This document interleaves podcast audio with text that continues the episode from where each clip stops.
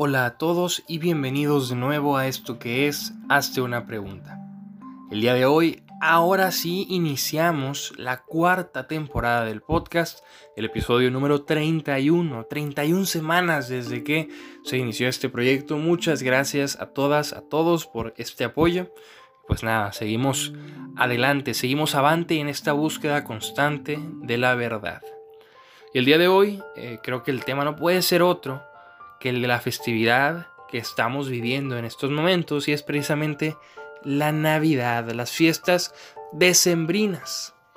Me interesa mucho abordar este fenómeno de la Navidad desde obviamente la filosofía, sin descuidar, claro está, eh, al menos lo que creo yo gran parte de nosotros nos atañe, y es eh, la implicación cristiana que hay en la Navidad y cómo ésta se pudiera interpretar desde la filosofía, ¿no? Para iniciar, pues creo que es eh, muy relevante tener en cuenta que la Navidad para el cristianismo pues es el nacimiento del Salvador, del Mesías. Pero esta fiesta de raíz cristiana no es originalmente cristiana, estamos de acuerdo. Eh, se dice que pues no hay una eh, fecha exacta del nacimiento histórico de lo que pudiéramos llamar el Jesús histórico, sino que la Iglesia Católica adaptó este tipo de fiestas que se les llamaban paganas, ¿no? Cuando pues, Roma se convirtió al catolicismo como imperio. Y, esto fue, al menos desde mi punto de vista, también para unir esta festividad con las que ya habían, de otro tipo de religiones, de cultos, de creencias. Entonces, al ponerlo el 24 25 de diciembre, estaba afirmando esto del solsticio y así muchos otros creyentes en otras religiones eh, identificaban el mesianismo cristiano con su propia religión. Ahora bien, desde una perspectiva filosófica hay algo que me gustaría abordar, obviamente tomando el cristianismo, el catolicismo, ¿no? Se dice que el verbo se hizo carne y esto creo que tiene una relevancia eh, que no se, no, se, no se habla mucho de ella, ¿no? Esta relevancia es que sabemos que durante la historia de la filosofía siempre ha existido un debate, eh, sobre todo en temas políticos, de si debemos meramente eh, centrarnos en la realidad pragmática en lo, que es carne, ¿no? En lo que vivimos, lo que experimentamos y no tanto en cuestiones idealistas, no tanto en valores morales absolutos, sino más que nada en lo que vivimos, en lo que sufrimos, lo que padecemos en carne propia. Eso es lo que para muchos debería importar más en cuestiones, por ejemplo, políticas, y no tanto si debemos siempre hacer el bien o si tal o cual política pública va a ser siempre moralmente buena o mala. Desde este sentido, creo que rescatar esto de que el verbo se hace carne es una suerte de realismo ideal. ¿Por qué? Porque imaginemos que aquellos valores morales absolutos, aquello que rige la universalidad de la existencia, deja de ser meramente ideal y se hace carne.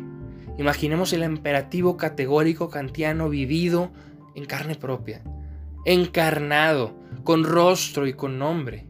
Imaginemos todas aquellas virtudes absolutas a las cuales el ser humano solamente aspira hechas carne, encarnadas, manifestadas, con nombre, con rostro, con historia.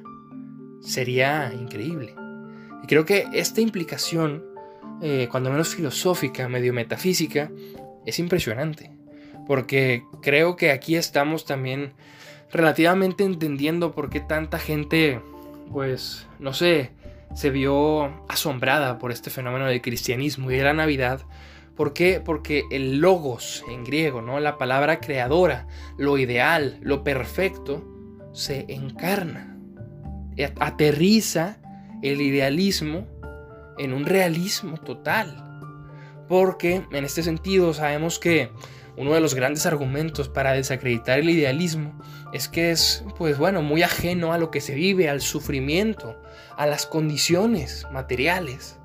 Y el hecho de que un ideal como el amor, como la justicia, como la verdad, como lo que él mismo, al menos en las escrituras católicas, en la Biblia, menciona que Jesús se autoproclama camino, verdad y vida, Imaginemos esta cuestión del camino como destino, como eh, deontología, como teleología, el camino, la verdad, el absoluto y la vida como existencia se hicieran carne, se hicieran una persona. Sería increíble, ¿no? Poder eh, definir nuestras búsquedas en pos de una persona, de algo real, sufriente, encarnado.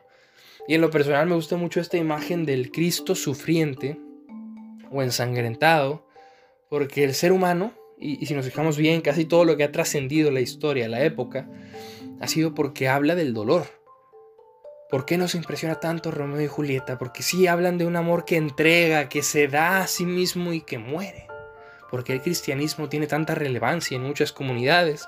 Porque habla de un Cristo, de un ideal perfecto absoluto, que se hace hombre, que se encarna y que sufre. Porque el sufrimiento siempre, siempre, sin importar la época, va a unir al ser humano.